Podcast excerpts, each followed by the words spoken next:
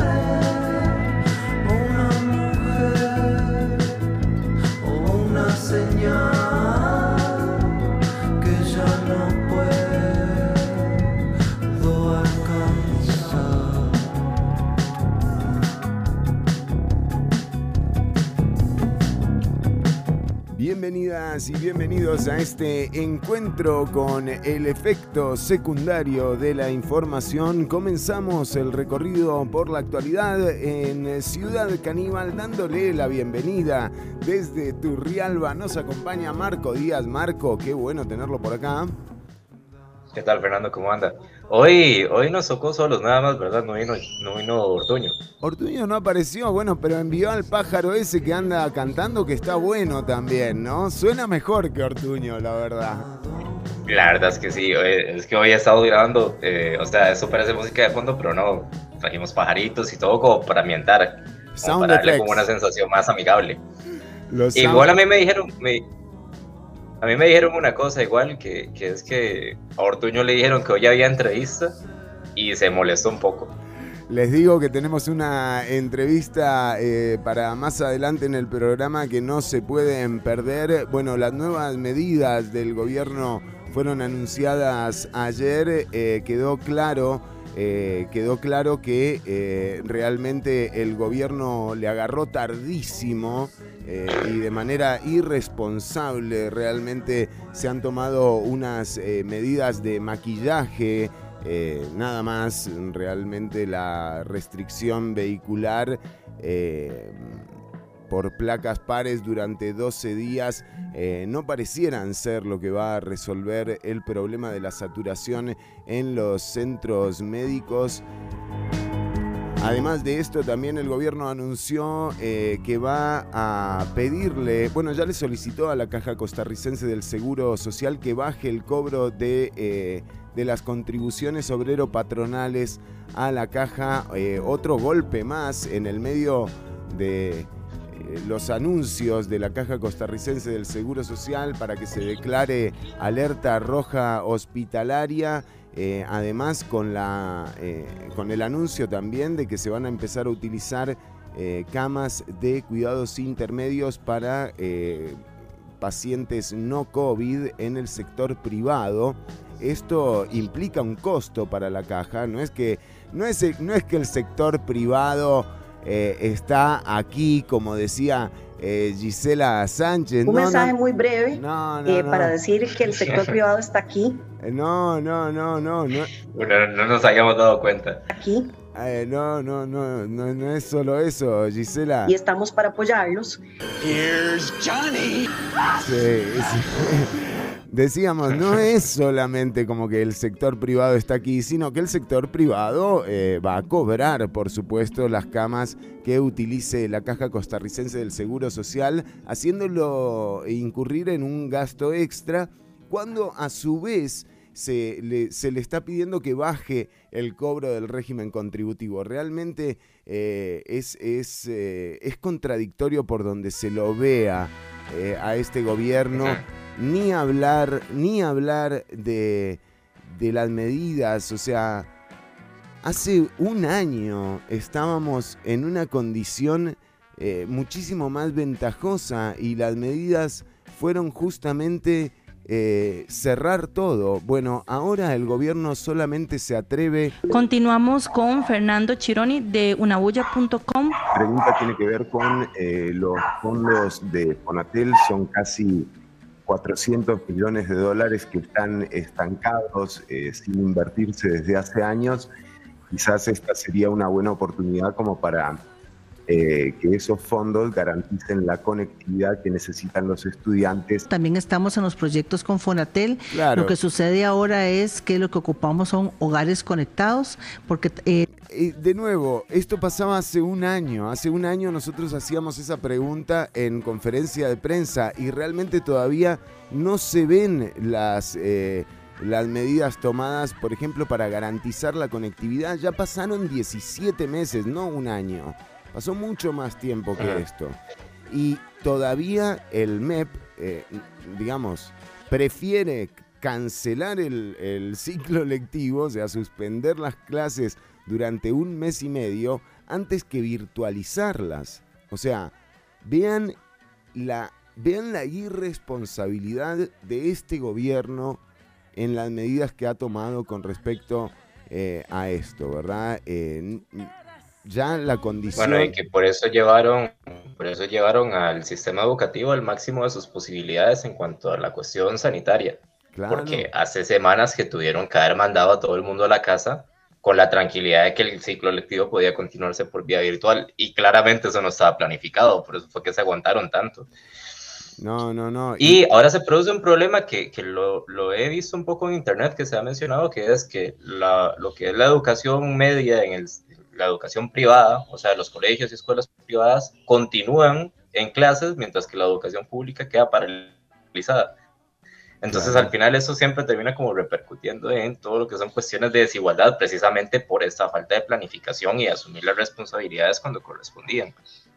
Sí, es lamentable realmente eh, los anuncios eh, del gobierno, ni hablar de la aparición de AmCham en eh, la conferencia de prensa eh, pasada. Por suerte, bueno, esta vez sí aparecieron las autoridades, por lo menos dieron la cara Carlos Alvarado, Daniel Salas eh, y Román Macaya, pero realmente para anunciar eh, medidas cosméticas, incluso el propio ministro de Salud dijo que esto no iba a ayudar a bajar los contagios, o sea que cuando ya se llega a este nivel es muy difícil salir, salir de ahí. Entonces, eh, esta condición debería realmente eh, ponernos en pauta de lo que viene, ¿verdad? Que son semanas muy duras, muy duras las que vienen y tampoco hay... Y hay una, hay una cosa muy interesante con, con, el caso de Costa Rica que hay que ver cómo se maneja eso. La gente acá percibe que, bueno, que se les han puesto un montón de restricciones, pero a nivel comparativo con el resto de la región,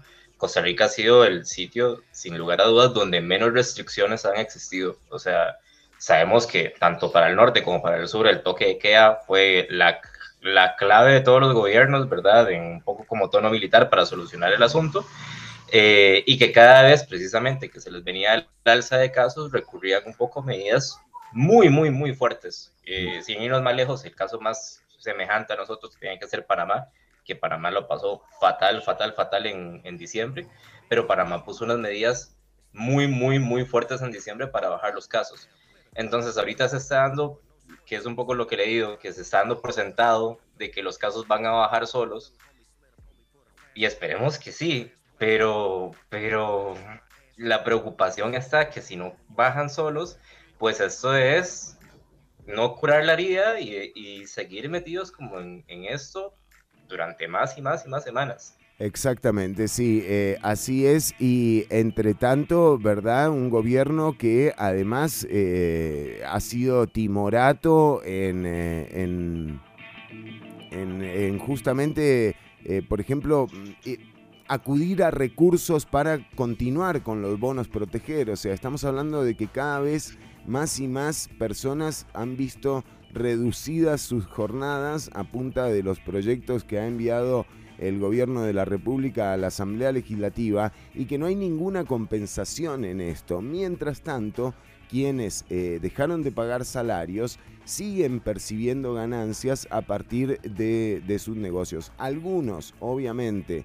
algunos. Otros eh, y otras empresarias eh, no, realmente sí lo están pasando mal, pero, pero todas las medidas que, ha tomado el gobierno, eh, ninguna de ellas ha sido para equilibrar un poco la carga de esta crisis que se que se profundiza, que se extiende en el tiempo y que por el momento el gobierno claramente no tiene ni la menor idea de qué hacer, porque además eh, está lo de las vacunas.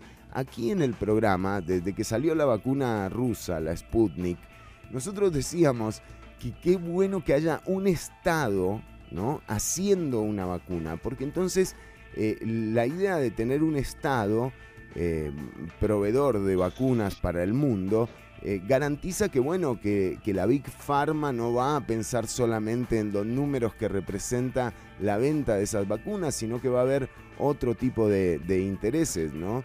Bueno, el gobierno se ha empecinado en solamente comprar la vacuna Pfizer.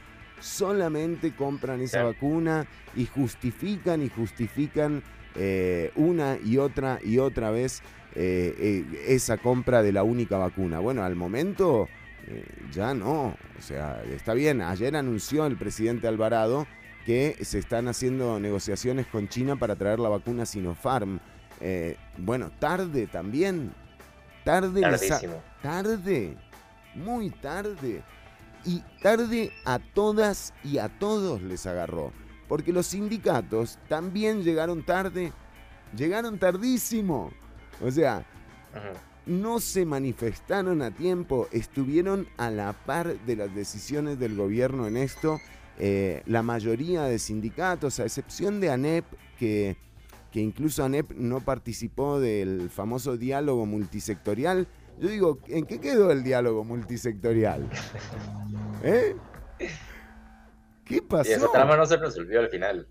El, diálogo multisectorial no fue más que atomizar a la oposición. Lo que generó ese diálogo multisectorial fue sacar empoderado a la UCAEP y a AMCHAM, ¿no? Por eso están en las conferencias de prensa del gobierno, y atomizar eh, el sector de la oposición, porque hay muchísimas fisuras que se generaron a partir de ese diálogo multisectorial mucha gente quedó como eh, la alineada al gobierno eh, luego de su participación en el diálogo multisectorial. Así que si hubo un acierto eh, de Carlos Alvarado para justamente implementar la agenda de, para el préstamo con el Fondo Monetario Internacional, fue el diálogo multisectorial. En este momento la oposición está desarticulada, desarticulada. Y les agarró tarde a todos, a todos todos llegaron igual de tarde que Carlos Alvarado. En eso eh, no se puede, no se les puede dar mayor eh, inoperancia a uno u a otro. Eh, pero bueno. Pero mira, Fernando, eh, se le voy a mencionar, son 10.22 de la mañana, que no nos vuelva a pasar lo que nos pasa siempre, ¿verdad? hagamos la venta el resto del programa y, continuemos, por favor. Muchísimas gracias, Marco Díaz. Hoy cerramos un ciclo de reportajes muy buenos, tengo que aclarar. Eh, los secuestros de los noventas, esa, esa década dorada que ha dado para tanto material. Mira, nosotros ya nos, ya nos dio el secuestro de un ministro de seguridad, el secuestro de una embajada y ahora, ¿con qué vamos a cerrar? Y ahora, o sea, eso, eso cerrar con poner un lacito al, al, paquete casi, porque cerramos con el secuestro a la Corte Suprema de Justicia, donde se secuestraron a básicamente 20 magistrados, 20 magistrados en el edificio del Se secuestró la corte de la Corte Suprema, pero estamos hablando de otro país, o sea, eso no pasó en Costa Rica, jamás. Corte Suprema de Justicia, 20 magistrados, 20 magistrados. O sea, es, es, una cosa que pensarlo ahorita, pensarlo ahorita es un sinsentido. O sea, eso le pasa a cualquier gobierno en la actualidad y es para pedir que se vaya todo el mundo y, refundar el país. Y en los 90 eso era como, bueno, parte de un día común y corriente, parte de la película, y no pasó nada.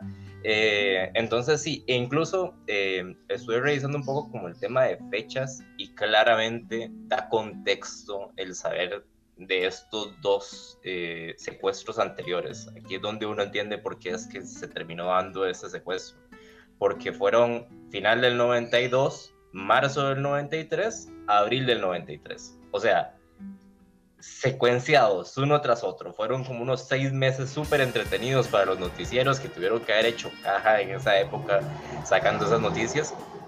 Y eh, de nuevo, o sea, podemos observar un poco cómo es que funcionaba el gobierno, que el gobierno tuvo como mucha responsabilidad y mucha repercusión como en el manejo de estas temáticas y en cómo esto se manejó en los medios y a lo interno y como esa forma, no sé, como megalómana de hacer política, que, era como de, ajá, como de hombres fuertes que salen en la tele tomando decisiones. Entonces sí, vamos a, revisar un poco qué fue este secuestro de, de la Corte Suprema de Justicia por el Comando de la Muerte en abril del año 93. O sea, ya, tenemos al, al, comando Yolaina, que fue el de la Embajada de Nicaragua, que vimos el resultado del comando Yolaina, lo que, en lo que derivó. Eh, realmente es maravilloso, un, compositor musical eh, nuevo, ¿no? ¿Quién iba a decir mm. que, un que después de secuestrar la embajada de tu país te ibas a dedicar a la música? Bueno, una, eh, es, un, es, una transición interesante para la época de crisis para todos nuestros amigos y amigas músicos, ¿no?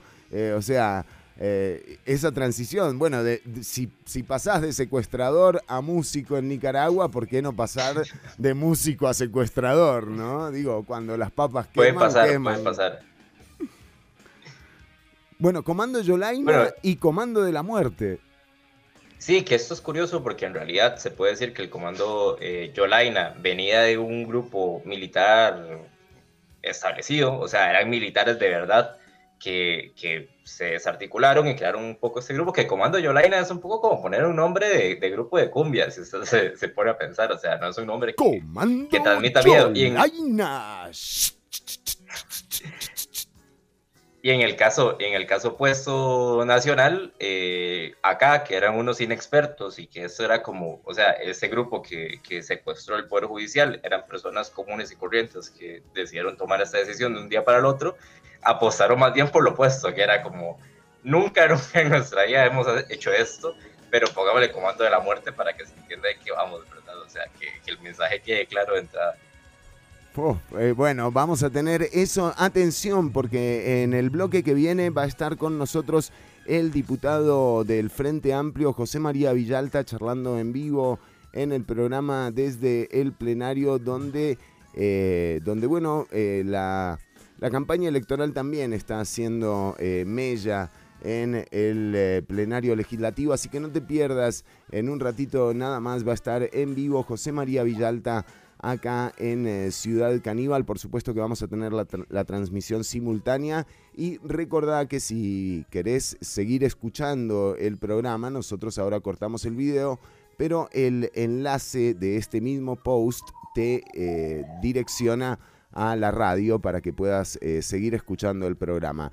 Y en un ratito también vamos a estar profundizando sobre eh, lo que está pasando en, en, América Latina. Creo que se queda corto, eh, pero sí, sí por... Eh, acá nos, nos, postean, bueno, Antonio, un saludo a Antonio. Sí, la gente también va a poder participar en Facebook de la entrevista con José María Villalta y pueden hacer sus consultas. Las vamos a estar, por supuesto, tomando en cuenta en el programa y por lo menos vamos a leer algunas. Eh, así que en un ratito nada más, un saludo para David, para Carlos, para Mauricio, para José Luis y para todas y todos los que están atentos eh, de la transmisión Eh, decía, vamos a profundizar un poco en lo que está pasando en América Latina, pero el caballito de batalla eh, del neoliberalismo, Chile lo vio nacer y ahora le toca enterrarlo. La nueva constitución chilena será redactada por 170 constituyentes electos entre sábado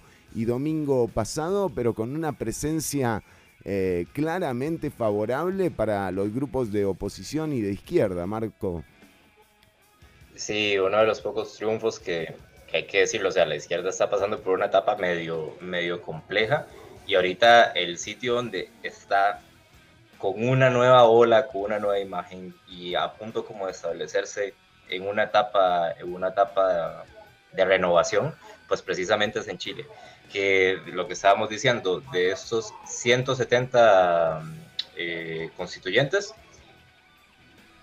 a ver, son 170, son 80 más 80, sí, sí, 170. Este, apenas 37 representan al bloque de la derecha, que el bloque de la derecha se presentó como un bloque unificado con todos los partidos unidos en una sola lista para intentar sacar, aunque sea 52 escaños, que era lo que pretendían, que era el tercio del, el tercio del grupo, que les iba a permitir, digamos, bloquear ciertos procesos, ciertos proyectos y a partir de ahí entrar en negociaciones con el resto de las personas, pero resulta que no llegaron a los 52, se quedaron en 37, que es un porcentaje mínimo, mínimo, mínimo, y pues bueno, eh, los bloques progresistas van a tener vía libre, les va a tocar negociar entre sí, claro está, porque proceden de distintos orígenes, distintos grupos, pero van a tener vía libre para eh, modificar la constitución que, este, a ver, posteriormente Usted, usted me dice si, si profundizamos o lo dejamos para después del programa. No, dejémoslo para después porque vamos, vamos a entrarle a esto, vamos a hablar de cuánto tiempo le tomará, por ejemplo, a Chile redactar una nueva constitución, eh, cuánto dura ese proceso. Parece no haber sido tan difícil, pero Chile empezó en el 2019 a dar cuenta de este, de este cambio que estaba pidiendo la gente y empezó a partir de un aumento en las tarifas eh, del subterráneo. Eh, el lema fue no eran 30 pesos, eran 30 años eh, y realmente de esta forma, de nuevo, es muy curioso lo que, pase en Chile, ¿verdad? Que pase aquí, que pase, digo aquí señalando a Chile, no aquí en Costa Rica, que pase ahí en Chile más bien porque fue la bandera del progreso, ¿verdad? Y, Evidentemente las cifras del progreso eh, lo que muestran es el progreso de algunos y algunas, pero un progreso con desigualdad no es progreso. Eh, cuando uno ve... Desarrollo, desarrollo macroeconómico no es equivalente a desarrollo social. Y por cierto, me encontré un video de Oscar Arias eh, de hace unos años, como 2018, 2008, por ahí. ¿Por qué los argentinos no, no, no pueden ser paracaidistas? Bueno, no, nada que ver. No puede ser. Pues bueno, eh, visitando a Chile y diciéndole a Bachelet, esa, esa, frase está genial, visto con la luz de hoy, diciéndole, les está quedando un país muy bonito, ejemplo a seguir para, para el resto de la región. Y bueno, Claramente, claramente. No, no, no. Y, bueno, miren lo que pasó, ¿no? Eh, por eso decimos, Chile es bien, bien curioso como para comentar. En unos minutos nada más, quédate atenta y atento porque eh, ya va a estar con nosotros eh, José María Villalta en unos minutos nada más acá en vivo en Ciudad Caníbal para contestar las preguntas y también para que nos dé una reflexión sobre lo que está ocurriendo en el país y qué es lo que se viene en la Asamblea Legislativa. Ella es Annie Clark, la hermosa Annie Clark, Saint Vincent.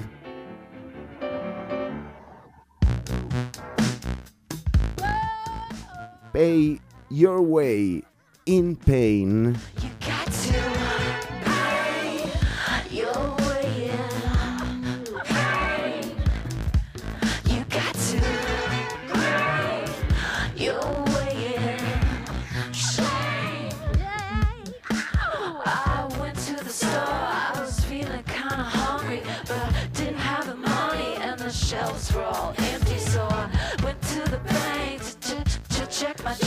The man looked at my face, said we don't have a record. Oh no, you thought we had forgotten. The show is only getting started. The road is feeling like a puddle. Sit down, stand up, head down, hands up and.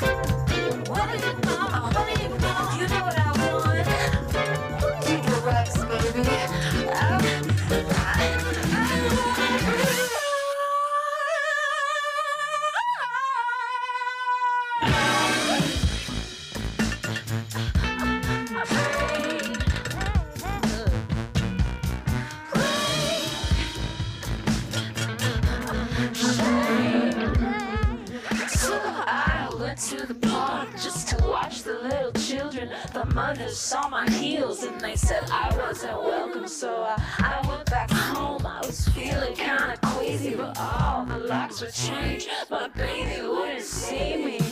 Oh no, you put your finger on it. The stove is only getting hotter. The sun is got to, got to melt and stand up. Sit down, hands up, break down.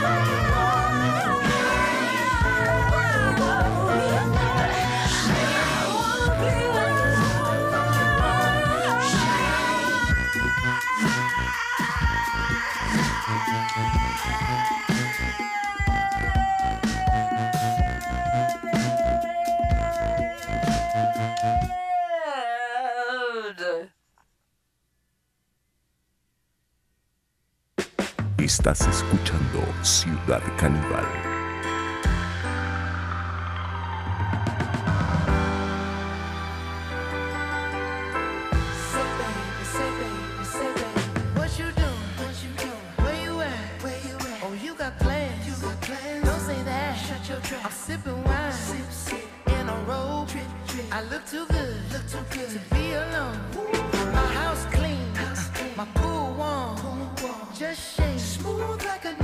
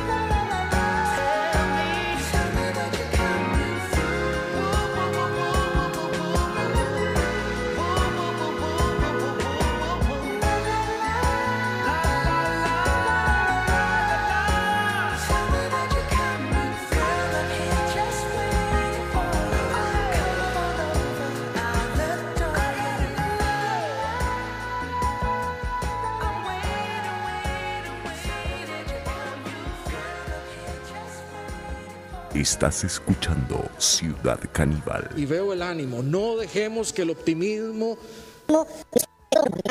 No dejemos que el optimismo, más bien no dejemos que el negativismo sea el que nos embargue.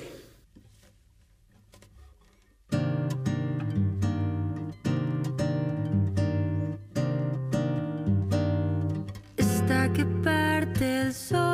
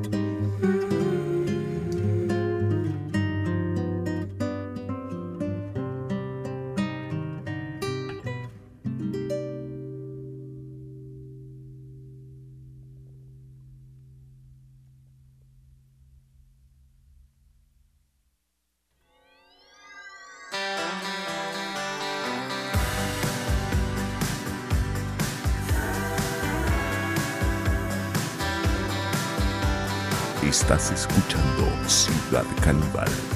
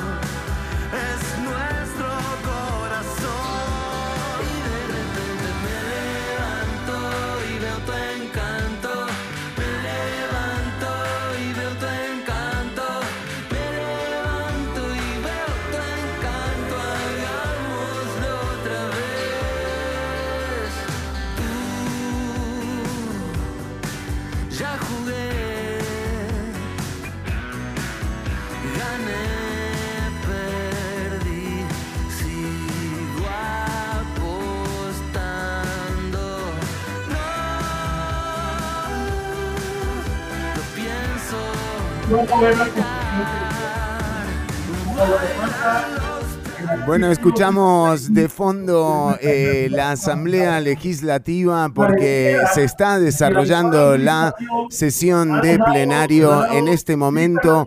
Eh, de hecho, la sesión extraordinaria de hoy tiene que ver con el análisis del discurso presidencial sobre el estado de la nación, luego de hacer un reporte bastante timorato, eh, o más bien de haber tomado unas medidas bastante timoratas Moratas en, la curva más, en el punto más alto de la curva de contagios eh, durante la pandemia. Es un gusto tener al diputado José María Villalta, a quien le agradecemos el tiempo que le dedica a la audiencia eh, en, medio, en medio del plenario. José María, bienvenido a Ciudad Caníbal.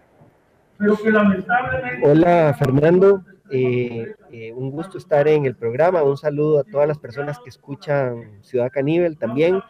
Discúlpeme, es que estamos aquí en medio de la sesión, estamos viendo un par de temas así urgentes, entonces no me he podido salir todavía pero aquí estamos, espero que se escuche bien. Se escucha perfectamente eh, y en realidad a quien, eh, a quien eh, más interesa escuchar en este momento es justamente a usted, porque nos puede dar un poco lo que se está viviendo en torno, primero a la agenda de proyectos que se está planteando, a la situación sanitaria que se vive en el país, cuando, cuando ayer mismo o en estos días el gobierno anuncia de nuevo reducción de jornadas, eh, con esto reducción de salarios también, y además le pide a la caja que rebaje la contribución obrero patronal. O sea, desfinancian a la caja cuando la caja más necesita la plata. Yo realmente hasta el momento no entiendo. Le pido a usted que trate de explicárnoslo.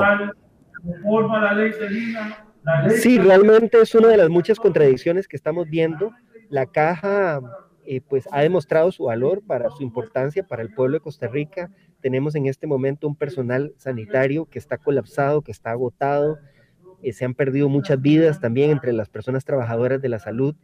Eh, y la institución está enfrentando tanto el seguro de salud como el seguro de pensiones un estrés, una presión que puede realmente colapsarla. Y esto no es exagerado, no es hiperbólico realmente lo que hemos visto es que por la emergencia los ingresos de la caja se han desplomado, pero al mismo tiempo los gastos se han multiplicado exponencialmente, porque ¿de cuánto cuesta eh, ampliar de un, de, dentro en, pocos días la disponibilidad de camas, eh, la disponibilidad de unidades de cuidados intensivos? Ahora se acaba de anunciar que se van a utilizar camas de los hospitales privados. Bueno, los hospitales privados algo le van a cobrar a la caja ¿quién va a pagar todo eso?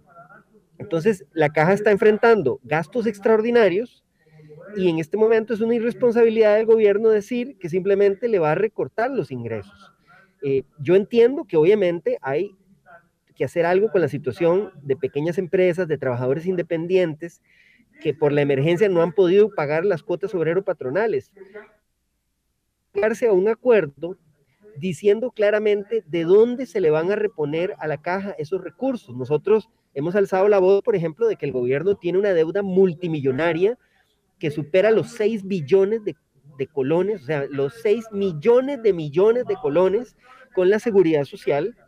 Y tiene que haber una ruta clara, porque lo peor que podríamos hacer en el marco de esta emergencia es quebrar a la institución que nos está protegiendo. Y yo veo una gran irresponsabilidad del gobierno de Carlos Alvarado. Ellos pues eh, ceden a las presiones de grupos de, interés económico, pero no vemos una propuesta clara para garantizar la protección y la sostenibilidad de la seguridad social en estos momentos.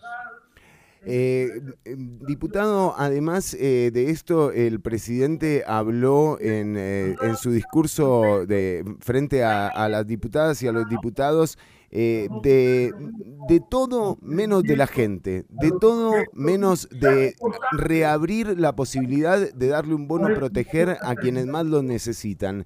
Eh, sale una funcionaria de AmCham en la conferencia de prensa, quizás la conferencia de prensa más esperada de toda la pandemia, sale hablando AmCham este poder que tiene la UCAEP, en la, e, esta capacidad que tienen estos sectores para articular políticas que deberían asumir las autoridades, ¿cómo les cae a ustedes, a usted particularmente como, como diputado de la Nación? No, no, es, es inaudito, es inaudito. Miren, las medidas sanitarias tienen que responder únicamente a criterios técnicos, a consideraciones médicas, a las recomendaciones de los expertos para reducir la curva de contagios y, las, y la saturación de las unidades de cuidados intensivos de los hospitales. Eh, así, así empezó esto. Se suponía que no se iba a politizar las medidas sanitarias, no se iban a manipular para favorecer grupos de interés. Eh, eh, pero de pronto vemos que en el momento más agudo, más crítico de la pandemia, el gobierno lo que hace es renunciar a atender los criterios médicos, los criterios técnicos y atender los intereses de grupos empresariales. Obviamente nadie quiere que se cierre una, una empresa, un negocio en condiciones normales, pero, pero si el montón de personas se están muriendo y tenemos los sistemas de salud colapsados, hay que proteger la vida, porque cualquier, cualquier situación económica se puede recuperar con el tiempo, pero la vida de las personas que se mueren tanto el personal de salud como las personas enfermas que se contagian no pueden, no pueden recuperarse esas vidas. Entonces, ¿qué es lo que habría que hacer? Medidas extraordinarias de protección a esas pequeñas empresas afectadas, a esas personas trabajadoras afectadas por los cierres, y tomar medidas para aplanar esta curva antes de que lleguemos a un colapso insostenible donde mueran muchas más personas porque sencillamente no hay, no hay camas y no hay respiradores. Se suponía que eso es lo que iba a hacer el gobierno en otros países se ha criticado duramente a gobiernos como el de Brasil por la irresponsabilidad de no tomar estas medidas. Y aquí las tomamos el año pasado, lo que evidencia la contradicción, cuando los contagios eran mucho menores, se aplicaron medidas mucho más duras, y hoy que se ocupan medidas más duras, no se están tomando ni se están tomando las medidas para proteger a esas personas trabajadoras a las que les han recortado la jornada, les han suspendido los contratos de trabajo, a esas pequeñas empresas que están en el colapso económico. Entonces, el gobierno está preocupado por la cuestión fiscal, pero no está cumpliendo su obligación de proteger a las personas más vulnerables en el momento en el que más se necesita. Y está dejando que la política sanitaria, las medidas sanitarias que deberían responder a criterios técnicos, se, se, politicen de manera que grupos de presión le diga qué medida puede aplicar y qué medida no puede aplicar. Y eso realmente es el acabose para, para la credibilidad de un sistema de un sistema de salud que es fundamental para sostener esta emergencia. Usted menciona que el gobierno renunció. Usted, porque esa es un poco la sensación, eh, diputado. Uno ve la ausencia que ha tenido, eh, por ejemplo, la, eh, Carlos Alvarado, incluso el propio ministro Salas hacía semanas que no aparecía y Román Macaya parecen estar como guardados. ¿Qué, ¿Qué, es lo que se puede esperar eh, de, una autoridad que parece haber cedido el terreno? ¿Esa es la sensación que tiene usted? Yo tengo la sensación de que hay una renuncia. Hay una renuncia porque cuando esta emergencia empezó, el gobierno tomó medidas que, fueron correctas, que se pueden haber aplicado con errores, pero fueron correctas. Se decía claramente, hay que cerrar negocios hay que suspender contratos, hay que reducir jornadas. Entonces tenemos que darle una compensación a esas personas trabajadoras. Obviamente eso no es fácil de hacer, siempre va a haber gente que se oponga, hay que buscar los recursos, pero se hizo. Tomamos recursos del INS, se destinaron unos préstamos para eso y se hizo. Hoy estamos en una situación peor porque hay familias que ya tienen dos años con contratos de trabajo suspendidos, entonces ya se gastaron los ahorros, ya se gastaron el FCL, ya, ya no aguantan más.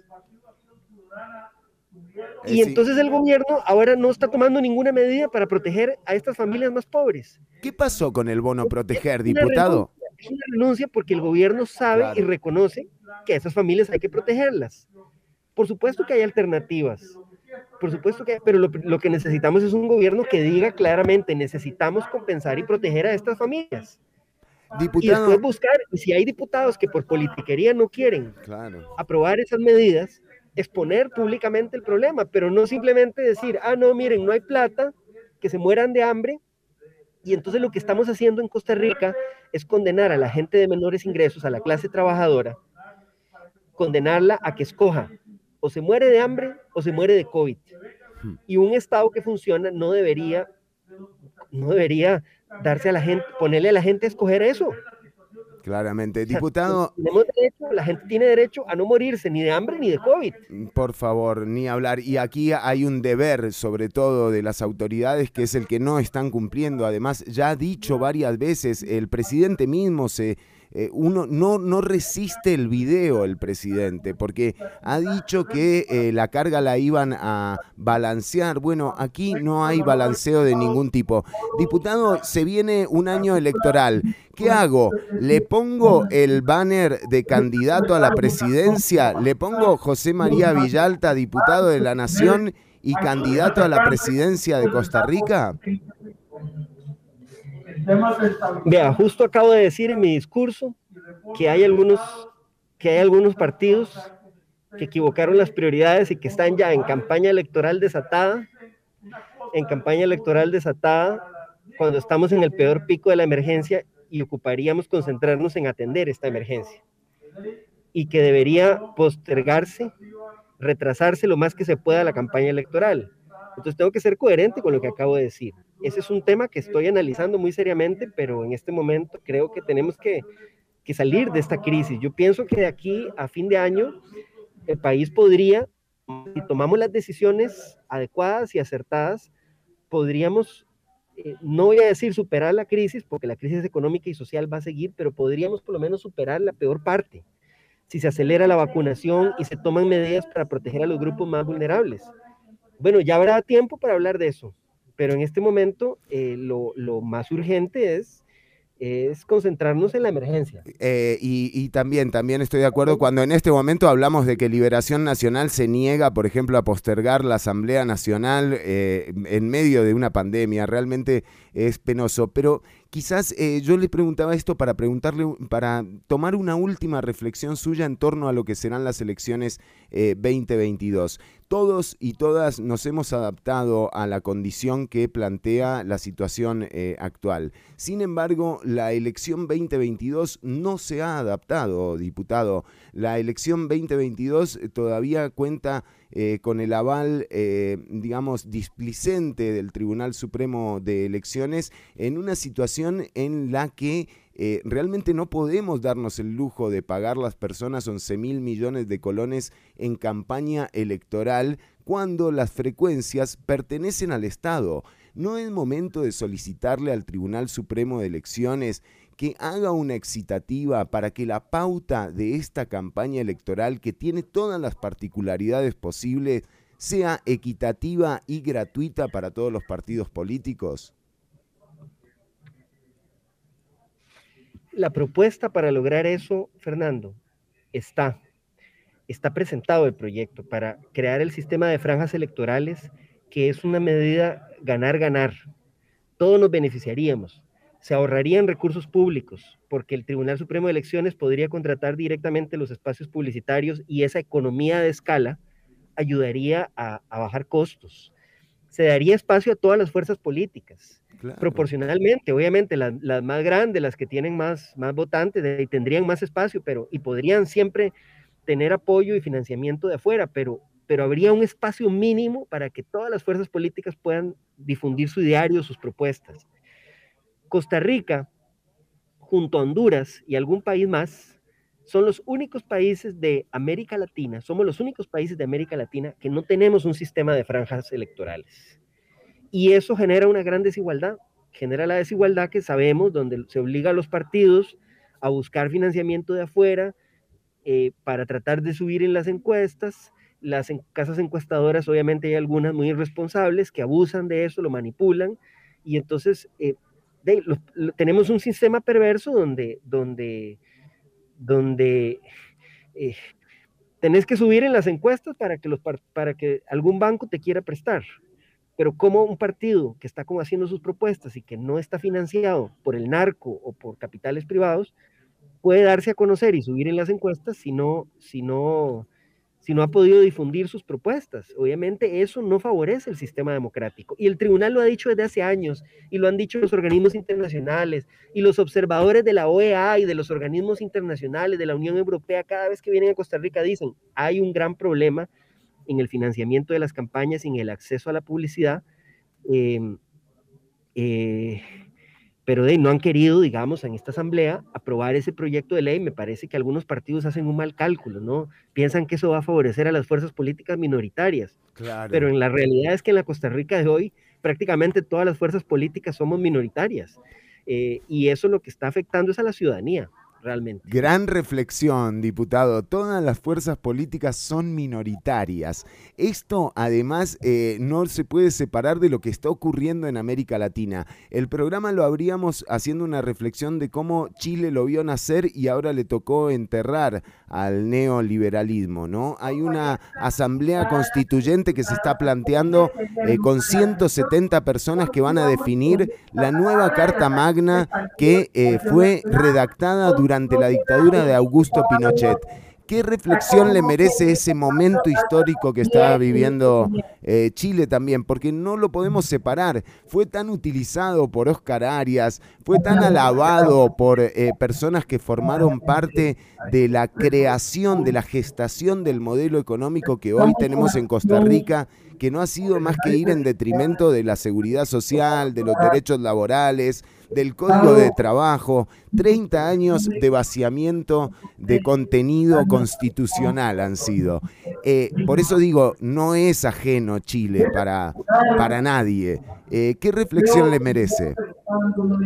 Bueno, la verdad es que mis respetos para ese pueblo chileno que ha tenido que aguantar cosas muy duras, desde la dictadura de Pinochet, las matanzas, las desapariciones, las torturas, los secuestros, hasta la imposición de un modelo económico brutal, donde se privatizó prácticamente todo y donde las desigualdades crecieron de forma oprobiosa. Eh, pero de, la verdad es que hemos visto desde las revueltas estudiantiles del 2011 al, al, al, al, gran levantamiento popular del 2019, hemos visto que esa juventud que creció, que nació después de la dictadura, se ha resistido, se ha resistido a que le impongan ese final de la historia, a que le impongan esa idea de que ese modelo era, era la culminación y que no había nada que hacer.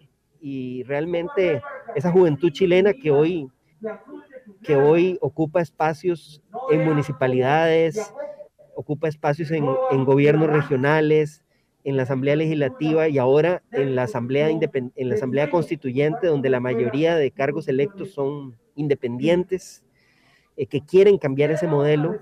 Eh, y yo lo que, lo, lo, que, lo que veo es con una gran ilusión, con una gran emoción y con un gran respeto y admiración por la lucha del pueblo chileno.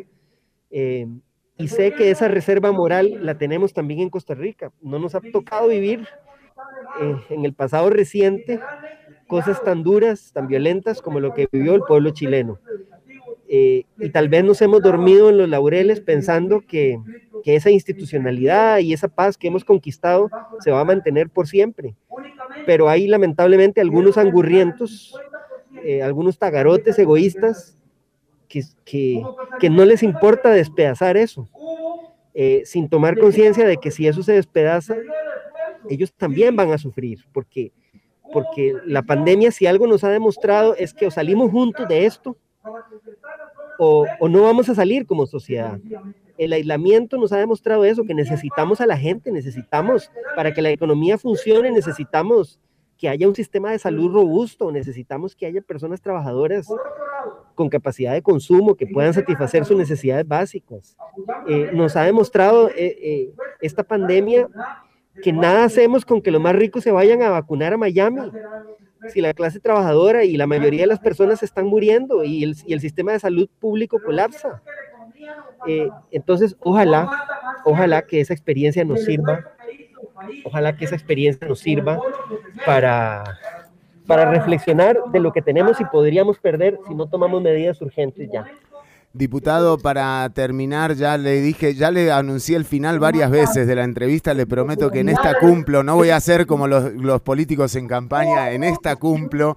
Ya para terminar, aquí eh, hay que desandar eh, mucho camino, desandar el camino eh, sobre todo de proyectos como la ley de empleo público, como proyectos de lo que viene para el la agenda de implementación, digamos, del préstamo con el Fondo Monetario Internacional, eh, se va a necesitar gente también que haya participado de estas discusiones para que eh, en esa letra menuda de todo lo aprobado por la Asamblea Legislativa justamente se pueda retomar eh, algo de, del Estado al que hemos eh, en el que hemos sido educados y en el que hemos sido eh, criadas y criados, ¿no? Eh, digo, ¿qué es lo primero que debería hacer un gobierno entrante? ¿Qué, es lo primero que hay que borrar de lo que ha hecho este?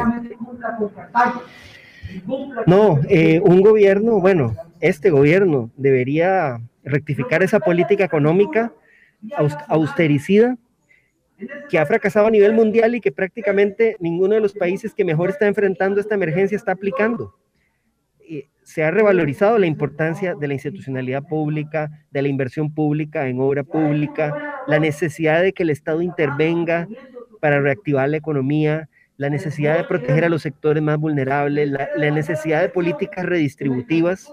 Y realmente en este momento tenemos un gobierno que va a la cola y que está aplicando políticas mucho más conservadoras y, fracasadas, de que, por ejemplo, lo que está aplicando la, la, administración Biden en los Estados Unidos, eh, de eso, es, eso es inexplicable. Eso es inexplicable. Eh, y, y pues urge ese cambio de rumbo, porque, porque si no van a seguir creciendo las desigualdades en este país. Bueno, el diputado Villalta que se encuentra en pleno, eh, en el pleno de la Asamblea Legislativa, eh, en este momento se discute la eh, intervención del presidente de la República. Le agradecemos muchísimo el tiempo, diputado, que le ha, que le ha dedicado a la audiencia y por supuesto estaremos muy atentos de, lo que vaya a ir ocurriendo. Yo creo que también el tema de la campaña electoral, que sea una campaña cuidada por el Tribunal Supremo de Elecciones eh, es, es básico para justamente devolverle un poco de confianza a la gente y que vaya a votar. Eh, como bien lo decía el diputado, eh, en este momento no hay partido que sea mayoría. Le agradecemos el tiempo. Fernando, gracias. Me tengo que retirar porque tenemos que tomar aquí una serie de decisiones urgentes. Les agradezco mucho por el espacio y seguimos en la lucha. Era el diputado José María Villalta eh, desde el plenario legislativo. Eh, también, por supuesto, le agradecemos a las personas que estuvieron participando. Me imagino que se habrán visto eh, con los mensajes que mandaron, tanto a Antonio como a Cristian, a Oscar, a Randall, a Gwen. Alberto, a todas y todos los que han estado, a Gabriel, a Silver. También Silver pasó un buen dato, claro. Silver nos decía, se escuchaba muy duro cuando Villalta no estaba eh, por el sonido del plenario, pero bueno, tratamos de resolverlo. Gracias eh, al diputado y nosotros que seguimos programa adelante, te recordamos que si querés seguir escuchando lo podés hacer a través del link en el enlace del post. Ya venimos con más Ciudad Caníbal. Esto es Catriel la antropología.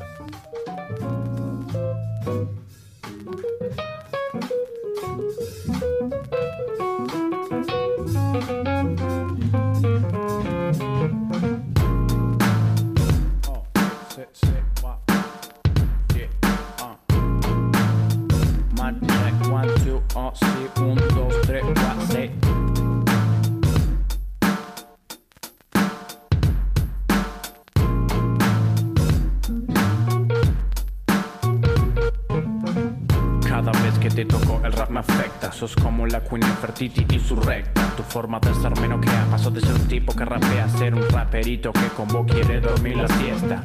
Electa por Dios el destino que mierda sea. No encuentro nadie que como vos mi cuerpo lea. Me siento el tarado amarrado de Ulises. Y vos sos todas las sirenas juntas del Odisea. Antropólogo vos estudias historia del hombre. Pero como vos, mujer, no hay nadie que me asombre. Yo soy una historia contigo y conmigo. Y es que ya me gustabas muchísimo antes de saber tu nombre. Te paso a buscar por cuando fumamos one. Sin pinta el time, no tomamos wine. Nada me la baja. Mi mirada con vos es cautelosa, hermosa. Te veo peligrosa como mono con una. Cinturón negro de Tai Chi Chuan. A veces pienso que eso es como Medusa. Porque una sola mirada a los ojos petrifica. O es que mi deseo por usted se intensifica. O es que soy de piedra y ahora son todas chirusa. Mi fucking musa inspiradora, señora. Yo quiero que de esta fiebre usted sea la doctora. Le tengo una propuesta que es que usted se de esta orquesta, usted sea la directora. Oh, profesora tal vez. Yo quiero aprender, girl, así como me ves. Así como el león quiere sobrevivir en la estepa. Quiero que me enseñe todo y todo lo que usted sepa. Ahora mismo siento como un sismo que me devora y decora. Te digo que sos una planadora. También sos la razón por la que mi bosque llora. Porque arrasas con toda mi fauna y toda mi flora. Sos la fuerza que a esta zona empuja. Mi alma es como un trapo de cielo que de rimas se estruja. No me sorprendería que en otra vida haya sido bruja. Porque me tenés flotando en una nube de burbuja.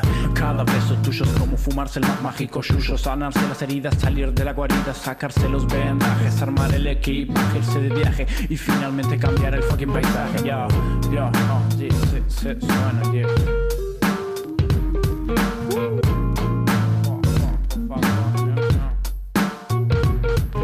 Lo único que me gusta más que vos es el rap, no lo voy a reemplazar, pero se pueden turnar. Lo único que me gusta más que vos es el rap. Go to rock and roll, mi mi flow, podemos hacer rock and flow, yeah. rock, rock, rock and flow, flow.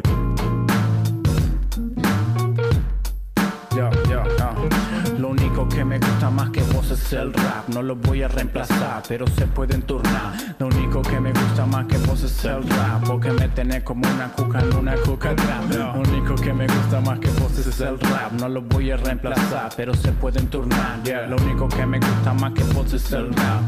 Odio cuando me decís que tenés que ir a estudiar. Yo, como duele. C-A-D-R-I-E-L, yo.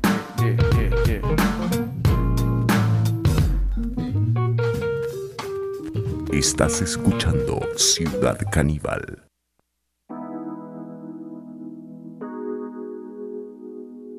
Estás, es- estás, es- estás, es- estás, es- estás, es- calle arde, apúrate nena, estamos tarde, ahogamos la pena. Con un Jagger, te pago la cena, voy a buscarte, tengo su pussy de amuleto, le muestro mi music, un secreto, y se me mata por ser el mejor, conmigo algunos pa'l cajón, a mis amigos les pido perdón, me la mandé principio para el show, quiero estar solo, ya unos blow, están dolido porque yo tengo la sauce. Soy rapero, lloran como un sauce. Puta, ¿dónde estás?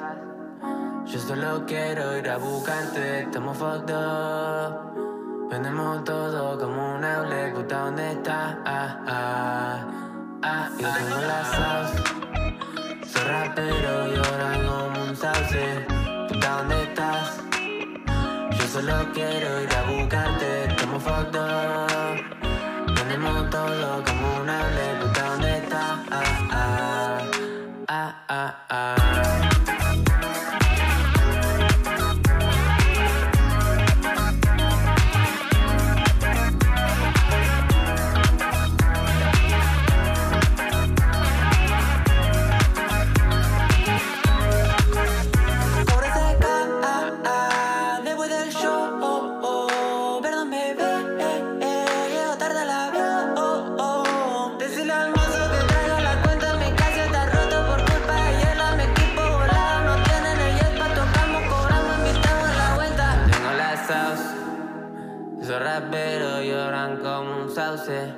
Puta, ¿dónde estás?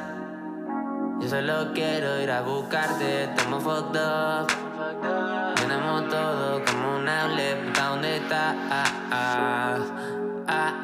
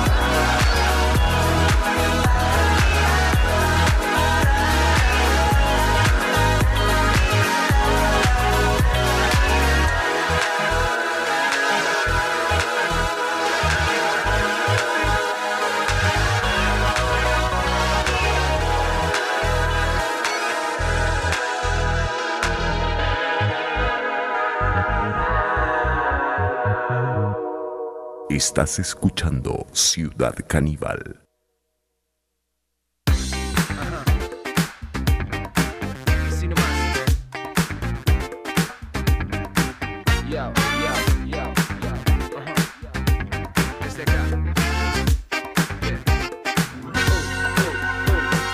Caras, conchetas, miradas, berretas y hombres encajados en Fiorucci.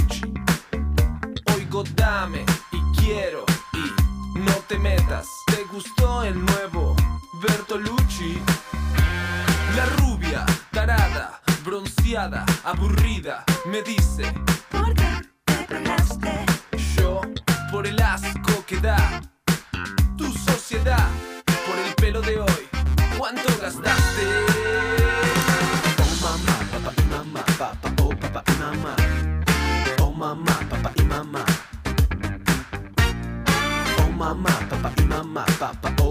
oh papá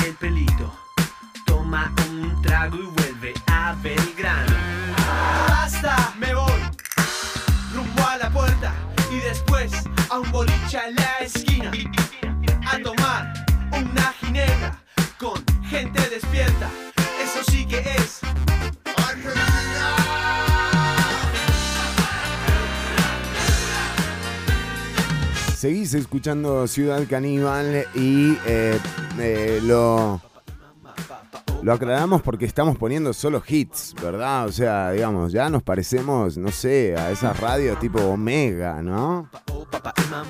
Estamos muy, muy en la onda de la música que se escucha ahora. Escuchamos a Dillium eh, con el tema Sauce, temazo, de otro de los traperos que vale la pena sondear.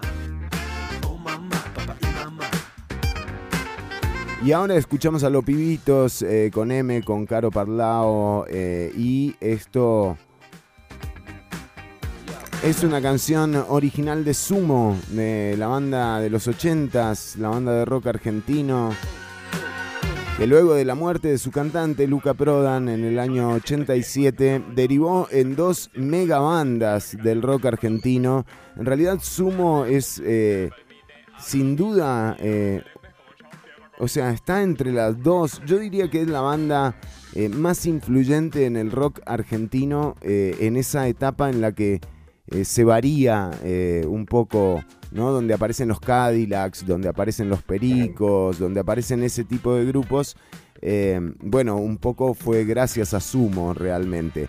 Y de Sumo derivan dos megabandas, decíamos, como lo son Las Pelotas y Divididos eh, que son dos bandones argentinos. También la gente que quiera eh, escuchar buen rock eh, puede, puede hacerlo con esas, con esas bandas. Rock, sobre todo divididos, las pelotas es un poco más reggae y canciones, pero dos bandotas. Bueno, eso es lo que hemos estado escuchando hasta el momento, Marco Díaz. Eh, y para todos los públicos, estamos captando a, a las generaciones de los 80s y a las de los 2020s. No, para que 40 vea. años unidos ahí. No, No. sé si está consciente de eso. Ey, estamos en plena campaña electoral. Sí, sí, tenemos que ir captando gente. Eh, bueno, aquí tengo ya abierto el, el- el archivo para hablar de un poco del secuestro de, de la Corte de Suprema Justicia. Se me dice si, si Wow. le podemos entrar a esto. El archivo, el archivo abierto. Además, atención, porque Bueno, es- el archivo abierto, el archivo abierto son estos apuntes que me dice aquí ahora en la mañana, mae, pero y, digamos que sí, que olvidé el cargador de, olvidé el cargador de mi computadora en la casa de mi tía y estoy sin compu. Increíble.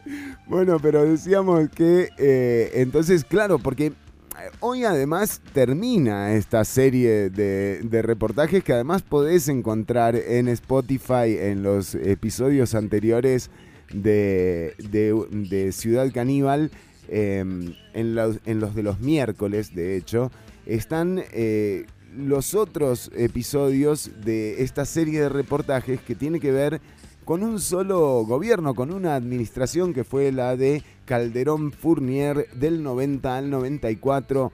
Un, eh, el salto al estrellato de Luis Fishman, digamos. Sí, y, no, y, de la propia unidad como partido. Es como muy curioso, o sea, ya, ya después como haber pasado como de, que me tocara estudiar los tres eventos, eh, o sea, se entiende, ¿verdad? Que el, que el bipartidismo al final son todos los mismos, etcétera, etcétera. Pero en la forma, en las formas que tenía ese gobierno del 90 al 94, y si se quiere se puede sumar un poco también del, del, del 98 al 2002, eran unas formas duras. O sea, era mucho como de, de, políticos eh, como fuertes, ¿verdad? Como, Político alfa. El político alfa, si, si se quiere. Eh, y bueno, estos, estos problemas se solucionaron así. Y no sé, o sea, es bastante probable que varios de esos problemas se suscitaron también porque el tratamiento era un poco este.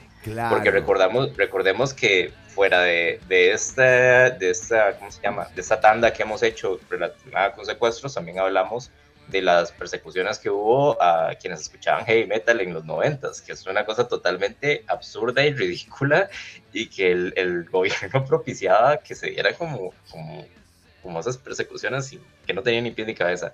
Pero a ver, este, para entrar en materia entonces, recordar a la gente, el 23 de septiembre del 92 es la fecha en la que se da el secuestro al ministro de Seguridad de ese entonces, Luis Fishman, que es secuestrado por un ex guerrillero hondureño el 8 de marzo de 1993, o sea, menos de seis meses después, eh, se produce el secuestro en la Embajada de Nicaragua por el Comando Yolaina, que estaba constituido por eh, miembros de la contra de las guerrillas nicaragüenses, que ya estaban desmovilizados, pero que un poco tomaron la, Embajada nicaragüense con, con esos objetivos. Eh, y tan solo mes y medio después, el 26 de abril de 1993, se produce el secuestro de la Corte Suprema de Justicia de nuestro país por el Comando de la Muerte.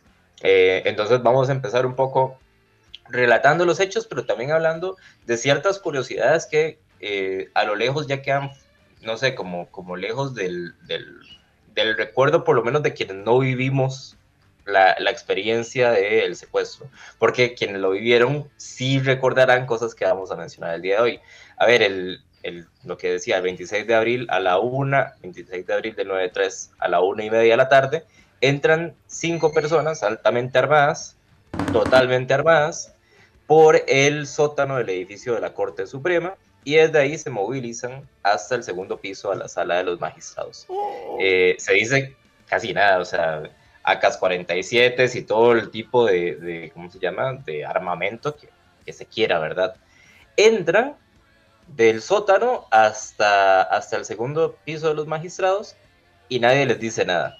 Eh, porque varios, o sea, si hay, este, si hay oficiales que se topan con estas personas antes de que lleguen al segundo piso.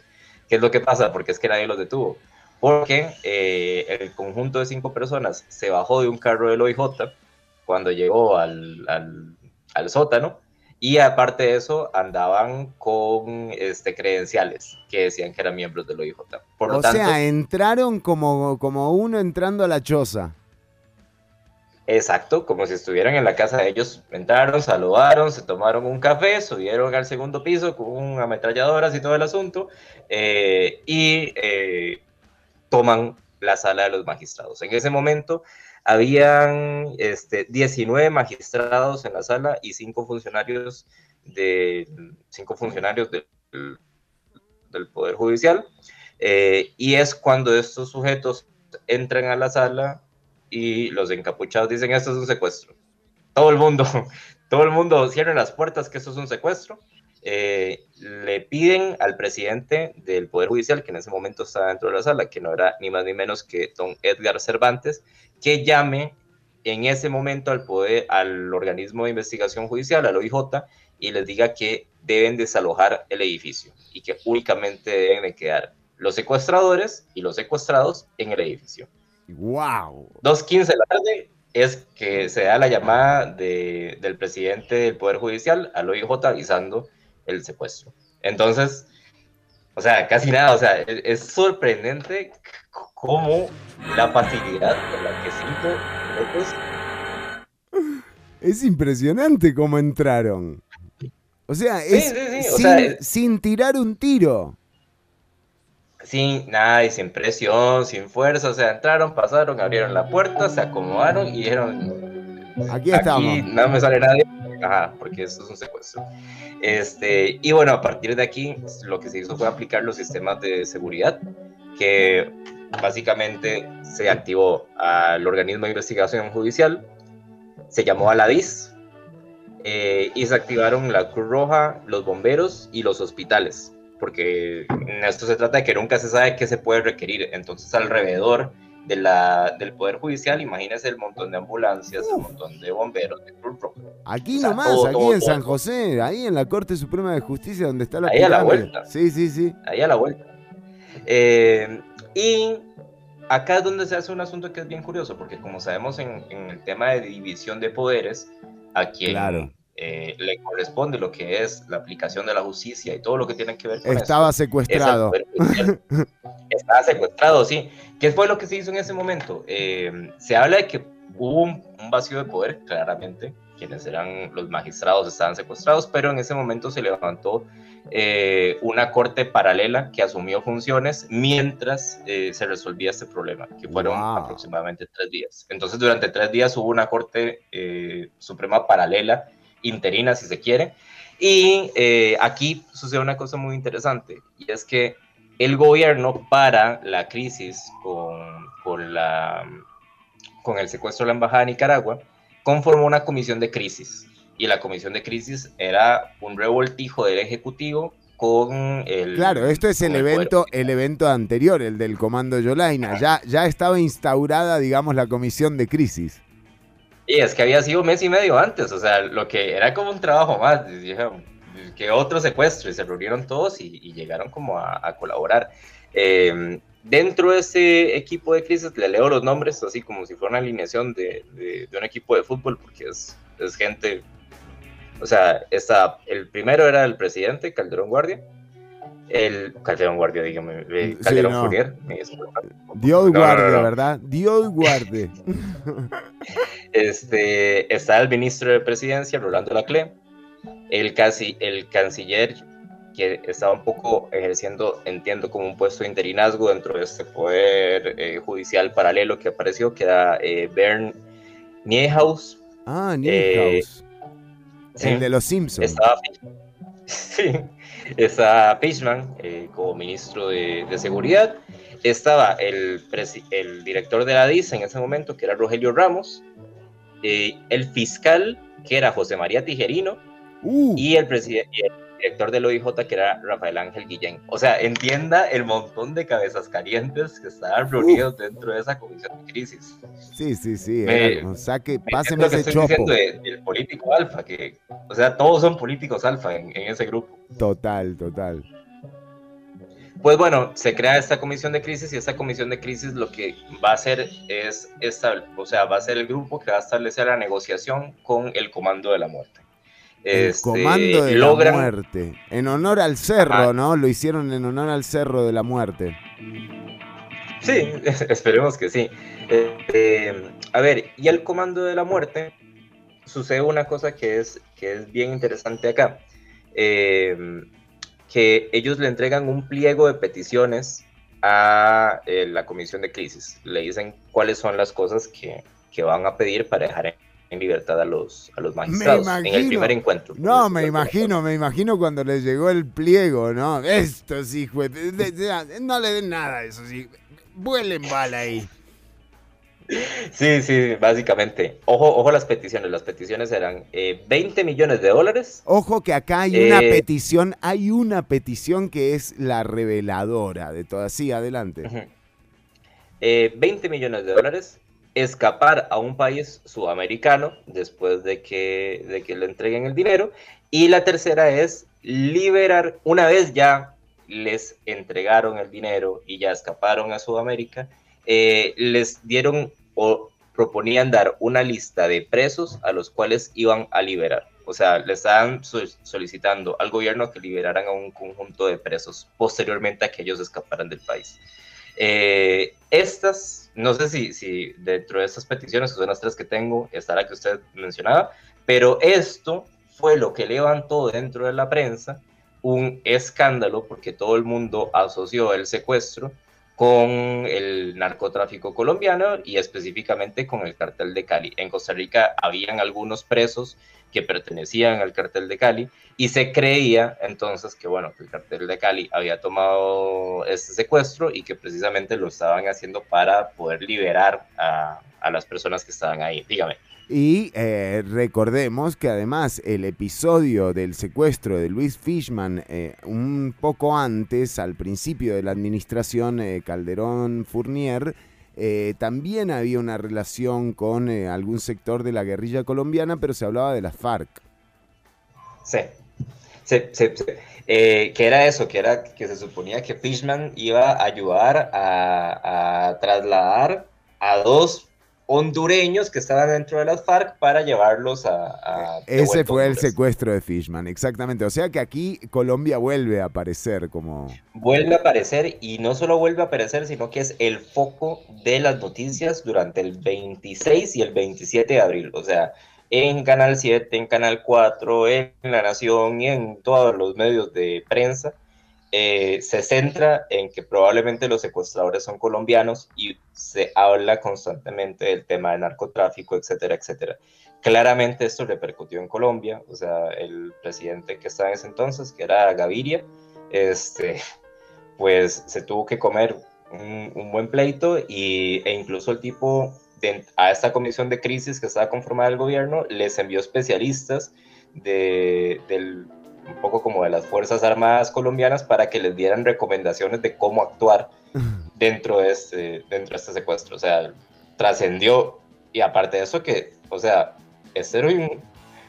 No sé quién llegó a esto, porque es bastante probable que la prensa no haya llegado a un automático, sino que tuvo que haber sido un funcionario de alto rango que eh, filtrara la noticia, porque, porque o sea, es muy fuerte y, estamos hablando de que no se pueden decir cosas así por así. Pues bueno, durante estos primeros dos días el escándalo era que eh, la guerrilla colombiana, cualquiera de sus cualquiera de sus ramas había tomado el poder judicial y eran los responsables. Y estamos hablando de 20 magistradas y magistrados secuestrados en el poder judicial, ¿eh? O sea, sin precedentes. sin precedentes. Y además también está el ataque eh, a, Yo no sé si es el Palacio de Justicia. Sí, creo que es el Palacio de Justicia colombiano. Esto lo estoy recordando eh, así al vuelo, ¿verdad? No, no, habría que verificarlo. Eh, aquel ataque contra el Palacio de Justicia de Pablo Escobar. donde entran los tanques y de hecho hay un montón de jueces y juezas eh, que mueren en esa, en esa intervención. Exacto, exacto, O sea, todo estaba muy relacionado con la época, ¿verdad? Total, total. Y era lo que estábamos diciendo, que era ya en Centroamérica teníamos nuestros propios pleitos eh, de, Guatemala hasta Costa Rica. Y, aparte de Sudamérica estaba pasando lo que pasó, ¿verdad? Entonces era como que estaban sucediendo muchas cosas en ese momento. Eh, al final, este pliego de peticiones se lee Em, y el gobierno manda a decir como, bueno, la verdad es que no. Eh, entonces vuelven a escribir un segundo pliego de peticiones y en esas primeras negociaciones la comisión de crisis logra que entre un, un doctor a la sala y ese doctor entra a examinar cómo están los magistrados para saber si están bien. Que, y ojo acá, hay una cosa muy importante. Eran 19 magistrados, pero también habían 5 funcionarios. Y el tratamiento de las noticias y de la propia comisión de crisis era Ajá, era que los magistrados salieran vivos. Los otros cinco, bueno, si, también salen bien, perfecto. Pero de esos nadie mencionó nada. A las familias de esos funcionarios nadie las llamó, nadie procuró que estuvieran bien, ni se les dio el mismo seguimiento que se les dio a las familias de los magistrados. Entonces es un tema también a tocar. Pero a ver, se consiguió que entrara un doctor a la sala para averiguar que estuvieran bien de salud, que el doctor entró y dijo que sí, que, que en realidad no, nadie estaba como pasando como... ahí, no había ningún quebranto, digamos. Sí, sí. Es, por lo menos no hubo como, como actos violentos de... Este, no, los tipos entraron, entraron así, se montaron en el ascensor, llegaron a la oficina y dijeron, muchachos, acá estamos, y ni un tiro. ¿eh? Sí. Ajá, exacto, ni un tiro, que eso es una cosa muy importante. Ni un tiro. Al día siguiente, al 27 de abril, ellos cambian las demandas y entre las demandas pasan de pedir 20 millones de dólares a pedir 8 millones de dólares, que va a ser la suma en la que supuestamente se van a, a mantener. Y eh, ya en este momento se filtra el 28 de abril el nombre de dos de los secuestradores. Y aquí es donde cambia totalmente el relato que tiene la noticia, porque pasamos de hablar de secuestradores colombianos a en realidad son secuestradores ticos. Y no solamente son secuestradores ticos, y el motivo. son funcionarios de, OIJ. Son funcionarios. hasta, hasta todavía más. O sea, en este momento descubrimos quiénes son. todavía no sabemos el motivo. Miren qué, qué bueno, Marco, qué bueno.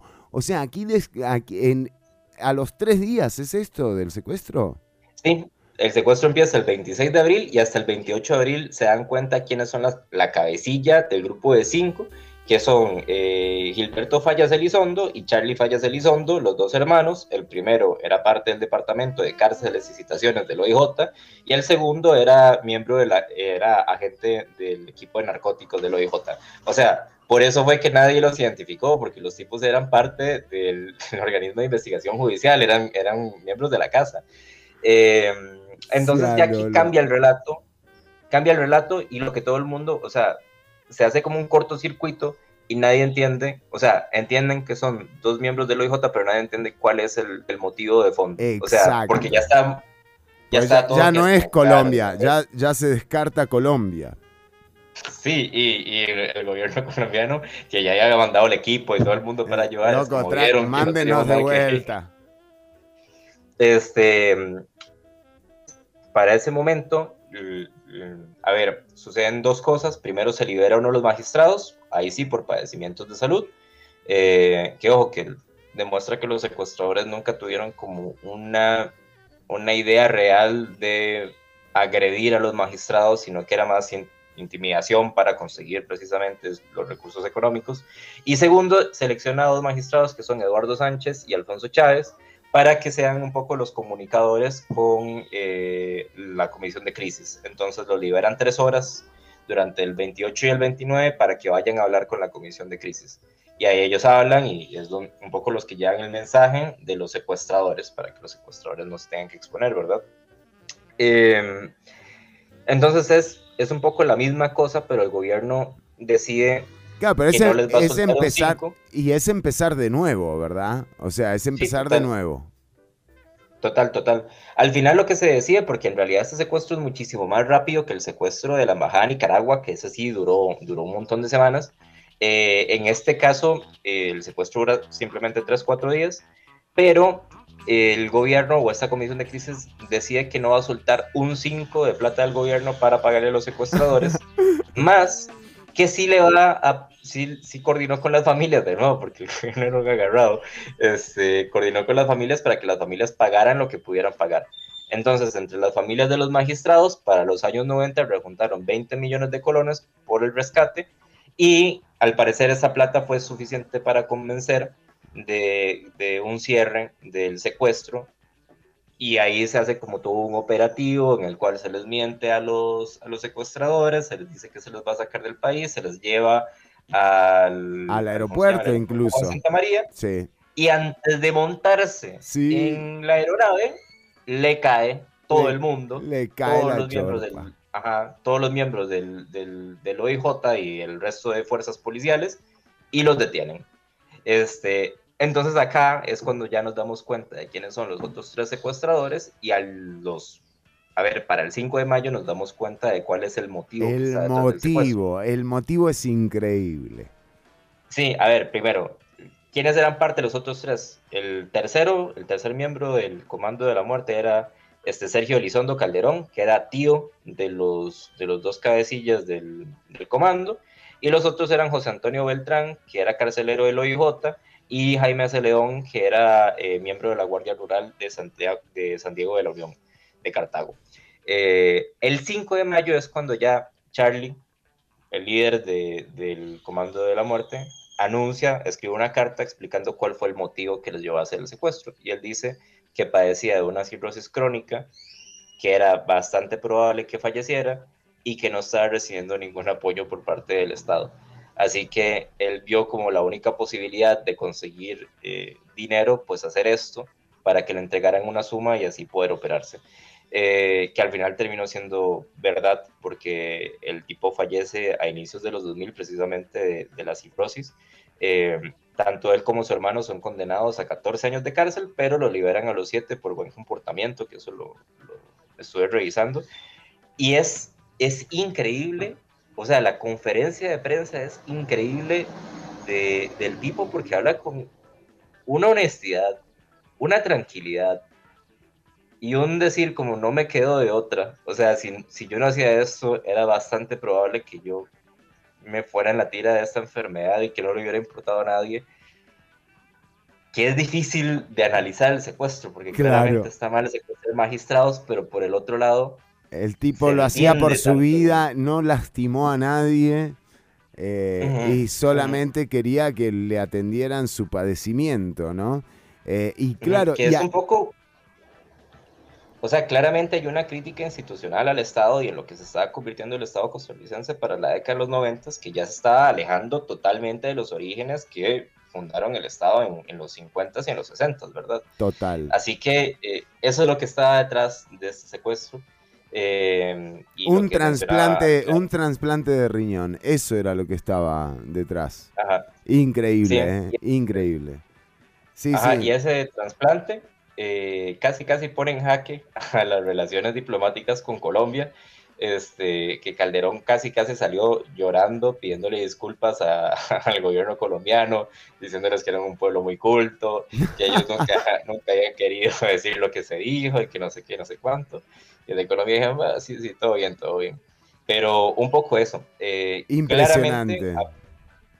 Después sucedieron, ya sabemos, también estuvo el secuestro de la Embajada de Chile y un montón de cosas, pero yo siento que es como un antes y un después también en, la propia, en las propias estructuras de seguridad institucional del Estado, porque habla de que, bueno, quienes forman parte de los cuerpos que forman, o sea, estos grupos, no, no pueden tener esta posibilidad de tomar el poder en cualquier momento. Y también es una cosa que en Costa Rica, o sea, es creo que lo habíamos hablado hace unas semanas con, con Stephanie Céspedes cuando nos comentaba del caso del, psicópata y cómo el OIJ era un, organismo todavía amateur en ese momento y que apenas estaba como aprendiendo.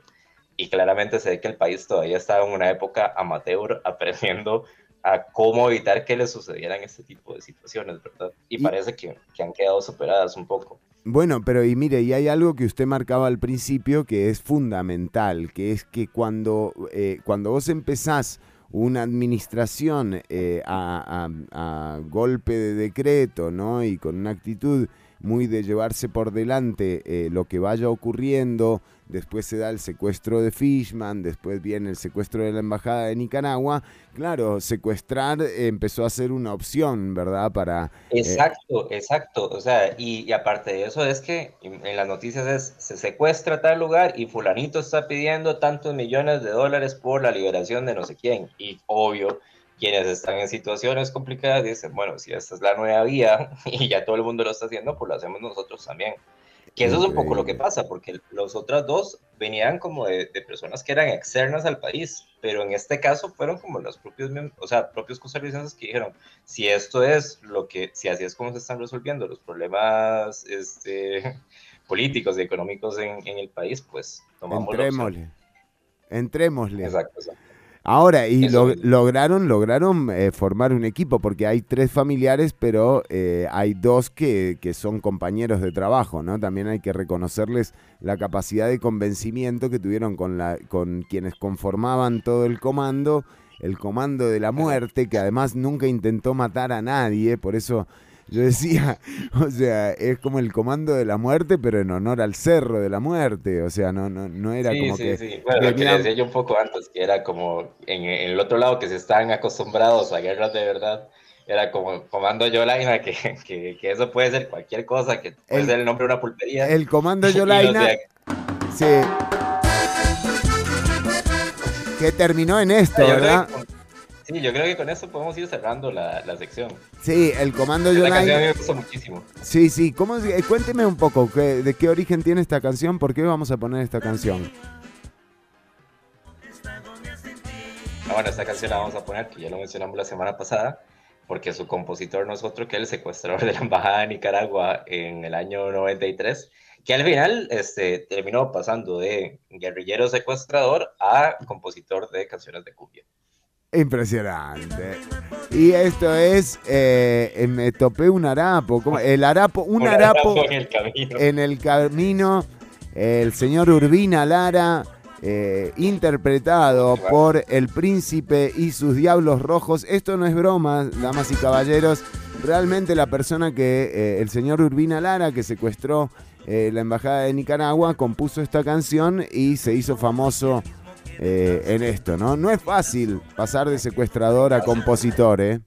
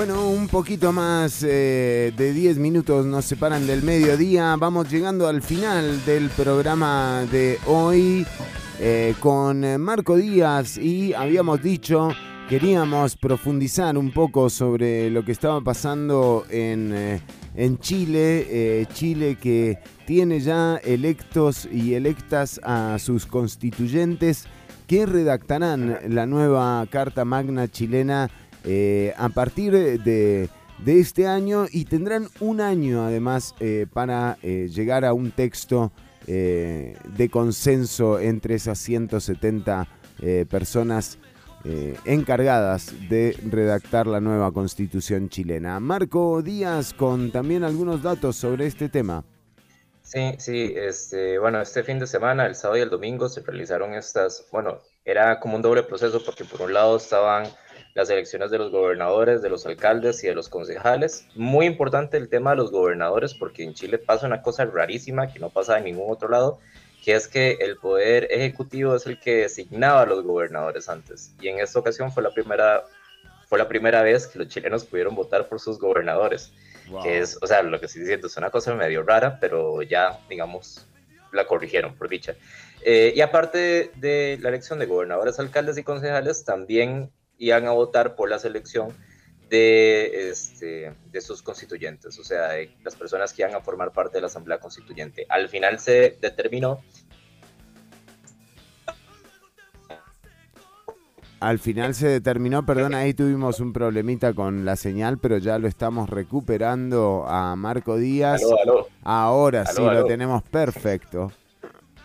Sí, lo que está diciendo es que al final se determinó que la selección de sus diputados iba a ser exactamente igual, la selección de sus constituyentes iba a ser exactamente igual que la selección de sus diputados. No son 170, nada más hay que corregir el dato, son 155 la cantidad de, de, la Asamblea Constituyente. Y em, lo que sucedió fue una gran sorpresa porque, o sea, cuando se habló de la Asamblea Constituyente, un poco lo que la gente pidió era darle voz al pueblo para que el pueblo pudiera ser quien escribiera la nueva constitución política. Pero dentro de los análisis previos se decía que probablemente esto se iba a quedar en una utopía y que al final quienes iban a llegar a los cargos para eh, redactar la constitución iban a ser precisamente los, políticos tradicionales que vienen de los partidos políticos tradicionales. Y al parecer las encuestas no detectaron el poder tan enorme que iban a tener eh, los grupos políticos independientes, o sea, que no vienen de partidos políticos, sino que se crearon a partir de esas revueltas sociales que vienen desde el 2019 y que fueron quienes sacaron un gran, gran, gran porcentaje de las votaciones. Entonces, a ver, en resumen, de partidos políticos tradicionales, eh, los partidos de derecha, lo que mencionábamos al inicio del programa, fueron en una sola lista, o sea, se, se cohesionaron todos, seguían en una sola lista porque el objetivo era conseguir que la derecha consiguiera por lo menos un tercio de la asamblea, porque eso les iba a permitir obstruir algunas, algunos procedimientos y obligar a, digamos, a la ley izquierda a tener que negociar. Eh, tenían que llegar a 52 escaños y quedaron en 37. O sea, quedaron muy, muy, muy lejos de la cantidad de escaños que tenían que ir en un país que, como mencionábamos, ha dominado la derecha eh, desde hace décadas. Sí, sí, desde el regreso de, este, la, de, la, democracia, claro. Total. Em, y a ver, del otro lado... Bueno, es un eh, país que en el momento en el que tuvo un presidente socialista justamente se dio el golpe de Estado, ¿verdad? Así fue. Total, total, total. Que ojo, ojo con lo que vamos a cerrar, que eso es muy importante. Pero a ver, de los otros partidos políticos tradicionales estaba eh, la opción de apruebo, o sea, la lista de apruebo, que en realidad no es más que los, partidos que venían de, del, digamos, del, Frente de Concertación, que son estos partidos de centro izquierda, al que pertenece, qué sé yo, como eh, Michelle Bachelet y como toda esta rama de políticos, que también está el asunto de qué tan centro izquierda son. Sí, centro derecha, diría, sí. sí. Sí, este, este grupo sacó 25 escaños. Y acá es donde se viene una de las primeras sorpresas hablando de, los, de las listas de partidos políticos eh, oficiales, porque eh, había una tercera lista que era la lista de apruebo de dignidad, que estaba conformada por el Frente Amplio más el Partido Comunista. Y esta lista sacó 28 escaños, lo que quiere decir que quienes se consideran de izquierdas en Chile están apostando por opciones que van más a la izquierda que las que se decían que estaban dentro del centro izquierda. Así que lo que es esta rama de, eh, Partido Comunista más el Frente Amplio, no solamente tuvo un gran éxito en la obtención de escaños para la constituyente, sino que acapararon un montón de las gobernaciones, alcaldías y de los puestos de concejal este fin de semana que pasó, que eso es una cosa eh, increíble, pero para no salirnos del tema, que ya vamos a entrar en eso, eh, a ver, después de eso están las listas de independientes, o sea, que no venían de partidos políticos, sino que eran organizaciones civiles que se conformaron en medio de estos dos años y que se postularon. Resulta que las listas de independientes sacaron 48 escaños. 48. Buenísimo, buenísimo. O sea, 48 que no vienen de ningún partido político. Incluso había salido un meme ayer de que había un político chileno que ha gastado, qué sé yo, como 12 eh, mil dólares por, por cada voto que sacó y no quedó elegido, y otra señora que eh, gastó casi como que 12 pesos por, por cada voto que, o sea, que le costó 12 pesos la campaña por cada voto que sacó, o sea, eh, de verdad se, se, escogió a mucha gente de verdad como de la calle, incluida, por ejemplo, dentro de esa lista de independientes estaba la lista del pueblo, que fue una organización que, que se gestó a partir de las organizaciones de las protestas de Plaza Italia, uno de los centros donde hubo mayor ebullición y que a partir de ahí salió un grupo político que ahora va a tener 24, 24 personas para redactar la constitución. O sea, casi, casi la misma cantidad de escaños que sacó Michelle Bachelet. exacto. Exacto, o sea, es, es, es, una locura. Y eh, dos datos súper, súper, súper importantes. Eh, se eligieron 17 escaños de, o sea, 17, 17 personas seleccionadas indígenas que ojo que Chile es uno de los pocos países en toda Latinoamérica que no reconoce a sus pueblos indígenas, a pesar de que sacaron 17 escaños acá y de que, a ver, son varios pueblos, pero el pueblo mapuche es uno de los más importantes y que no esté reconocido ni sus idiomas, ni su cultura, ni absolutamente nada dentro de ahí. Y que aparte de eso, una de las razones por las que no se les reconoce es porque los indígenas viven en las tierras donde están todos los recursos naturales que explota las empresas chilenas, ¿verdad? Así que no les beneficia darles derechos y se supone que una de las luchas que van a tener estos 17, estos 17 constituyentes va a ser el reconocimiento de un Estado plurinacional similar a lo que hizo Bolivia o lo que hizo Ecuador en los últimos años. O lo que hizo Costa Rica también. Costa Rica también fue declarado eh, multiétnico y pluricultural. Exacto, exacto. Y acá lo interesante es que esto puede llevar a lo que es como el, pleito eterno de los pueblos indígenas, que es la pelea por la tierra, ¿verdad? Y, saber qué puede pasar ahí en esas luchas con los, grandes empresarios que se quieren aprovechar de las tierras que les pertenecen, ¿verdad? Eh, y otra cosa súper, súper importante es que la equidad de género quedó marcadísima son 19 constituyentes hombres y no, 78 constituyentes mujeres y 79 constituyentes hombres. Y esta es la primera vez en la historia de cualquier nación que tantas mujeres vayan a tener la posibilidad de redactar la constitución de un país. Que esto no ha pasado nunca antes y que va a ser muy interesante. Como qué maravilla. Histórico.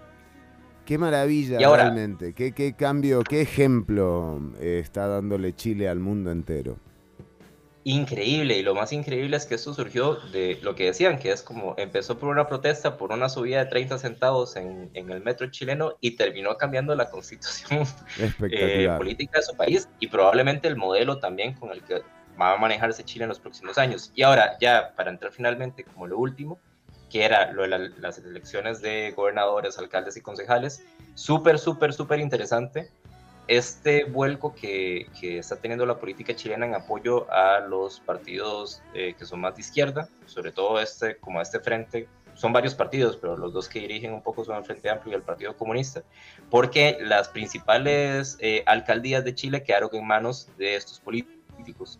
Por ejemplo, en Santiago eh, fue elegida Iracy Hasler del Partido Comunista, que es una política de 30 años de edad en Valparaíso quedó elegido Jorge Sharp, que bueno, fue elegido, si, no me equivoco, que es un muchacho que tiene 36 años. Y en Viña del Mar, que ahora se le va a empezar a conocer como Viña del Mar, este, fue elegida eh, Macarena Ridamonti, que es una política de 29 años. O sea, políticos muy, muy, muy jóvenes y muchísimas mujeres que quedaron como gobernantes dentro de estas gobernaciones y alcaldías en, en Chile. Particularmente, si hubiera que buscar como un antecedente político en otro país, me recuerda un poco lo que pasó en España con el 15M y la aparición de un grupo como Podemos, pero incluso yo me atrevo a decir que con muchísima más implicación de la que se consiguió en ese entonces. Fue nada más crear como una nueva fuerza política. Aquí estamos hablando de que eh, es una nueva fuerza que tiene muchísimas posibilidades de gobernar en un, en un tiempo muy corto. ¿Y qué es lo que sucede? Y yo creo que con esto se puede cerrar más las reflexiones que gustemos hacer posteriormente, que es que hay elecciones chilenas por la presidencia en seis meses. Wow. Eh, y la derecha está por los suelos. Y eh, el otro partido oficialista también está un poco con, por los suelos. Y esto le ha dado muchísimo auge al candidato del Partido Comunista, que es Daniel Hadwe, que parece ser una de las opciones que va a encabezar las encuestas y que tiene posibilidades reales de llegar a la presidencia del país. Entonces sería la primera vez desde Salvador Allende que la izquierda izquierda podría llegar a la presidencia de Chile de nuevo. Increíble, increíble. o sea, esto fue un poco lo que pasó el sábado y la razón por la que era tan importante comentarlo.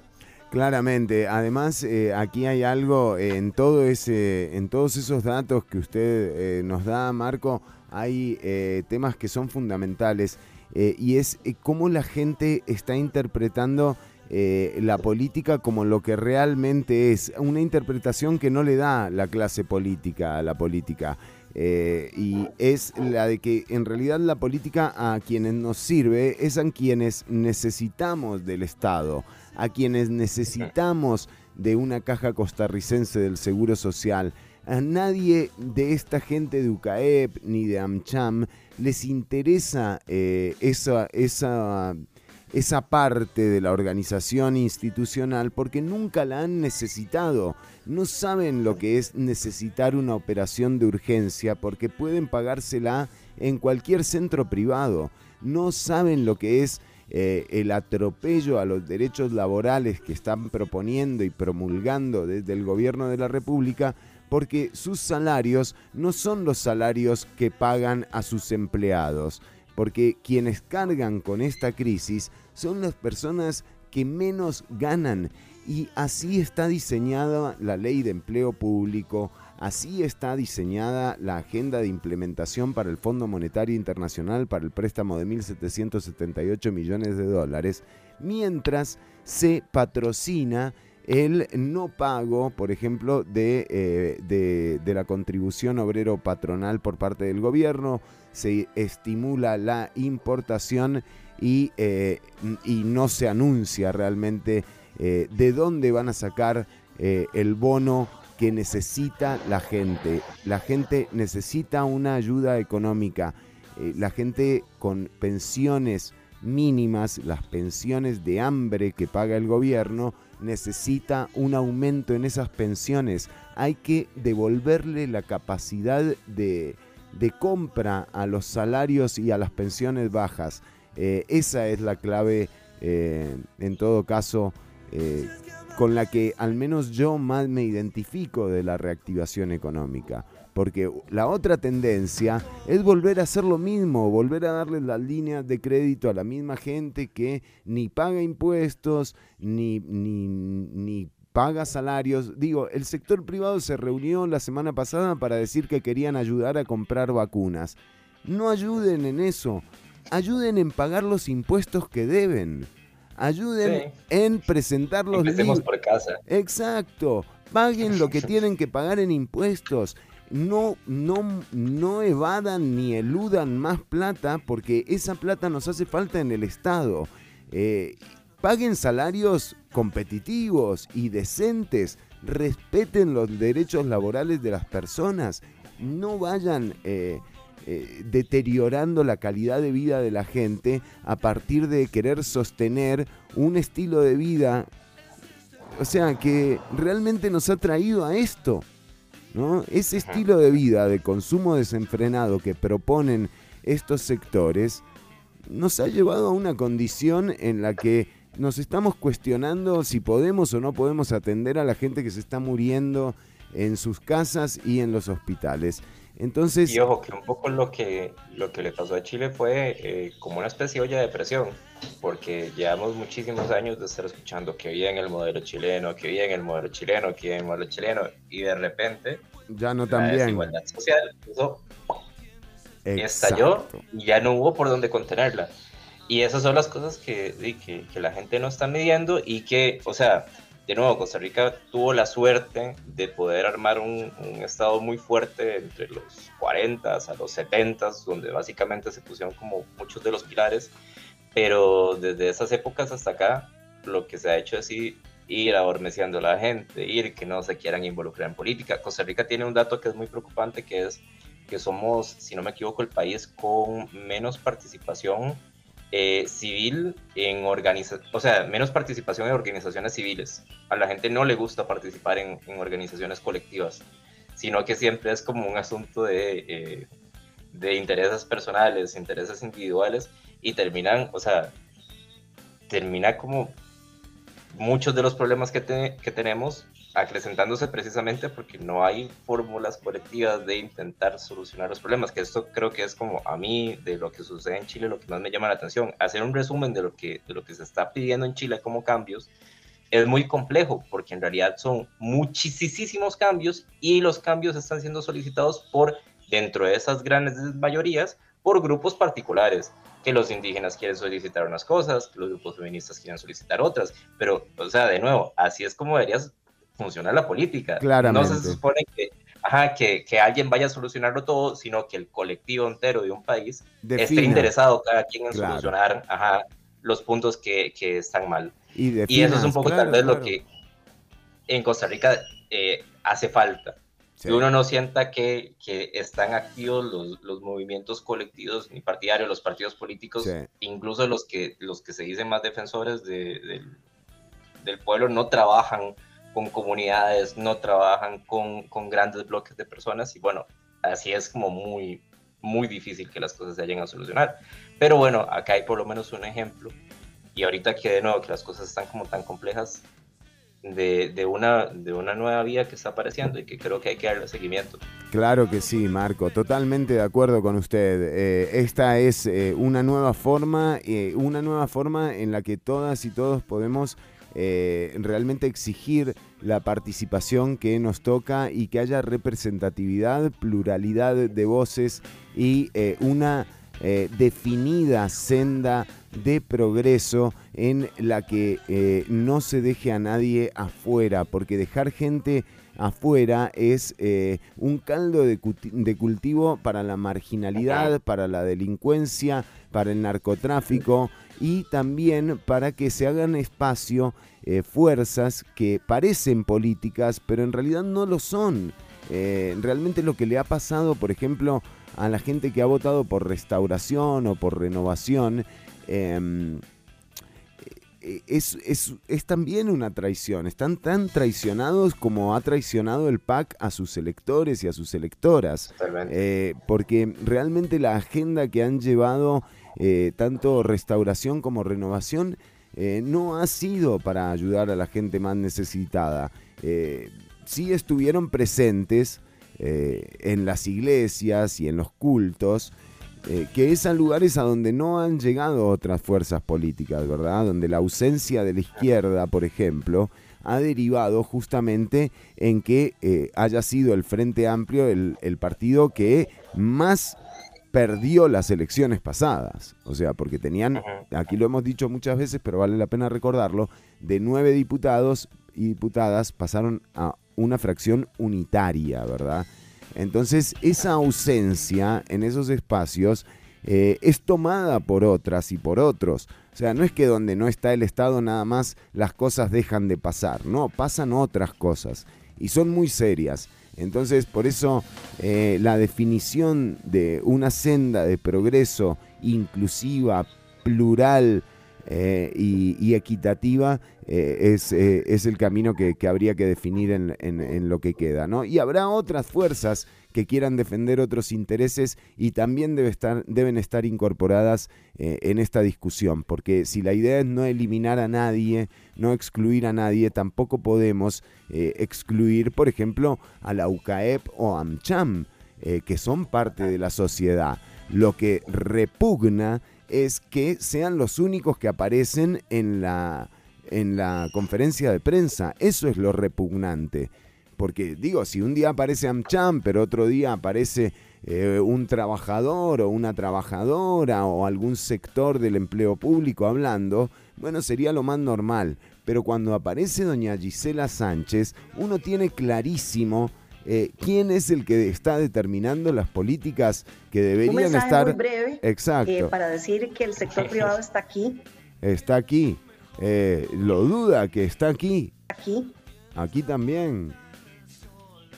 Y sí, eh, es que sí había, había, dudas que dijeron de se va a Garnier, en la menos ya no está el sector privado. Y es como, no, no, que no quede dudas que, que está aquí, ¿verdad? Exactamente. Entonces, ese es el problema. No, en, eh, no caigamos tampoco en la trampa de hacer lo mismo que han hecho eh, estas personas, ¿no? En detrimento del bienestar y de la calidad de vida de todas y todos. O sea, incluyamos a todas y a todos.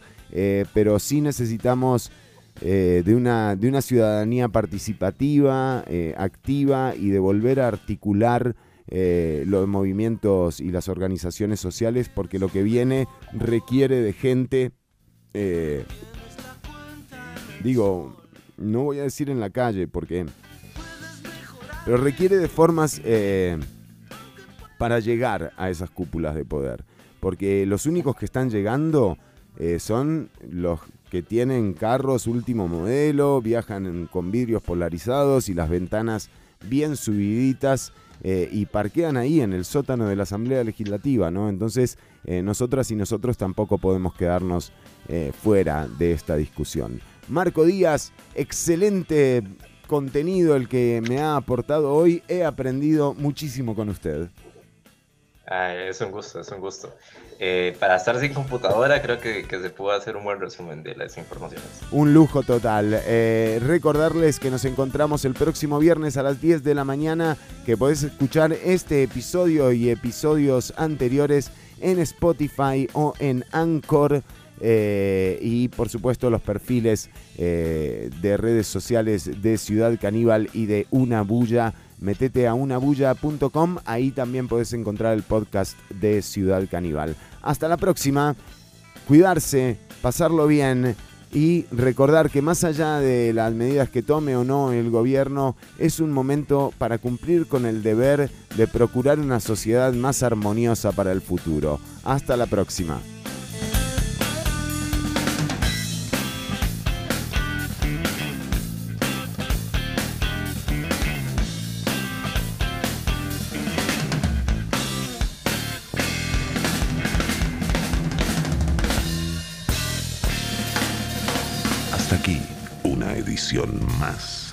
O menos de Ciudad Caníbal.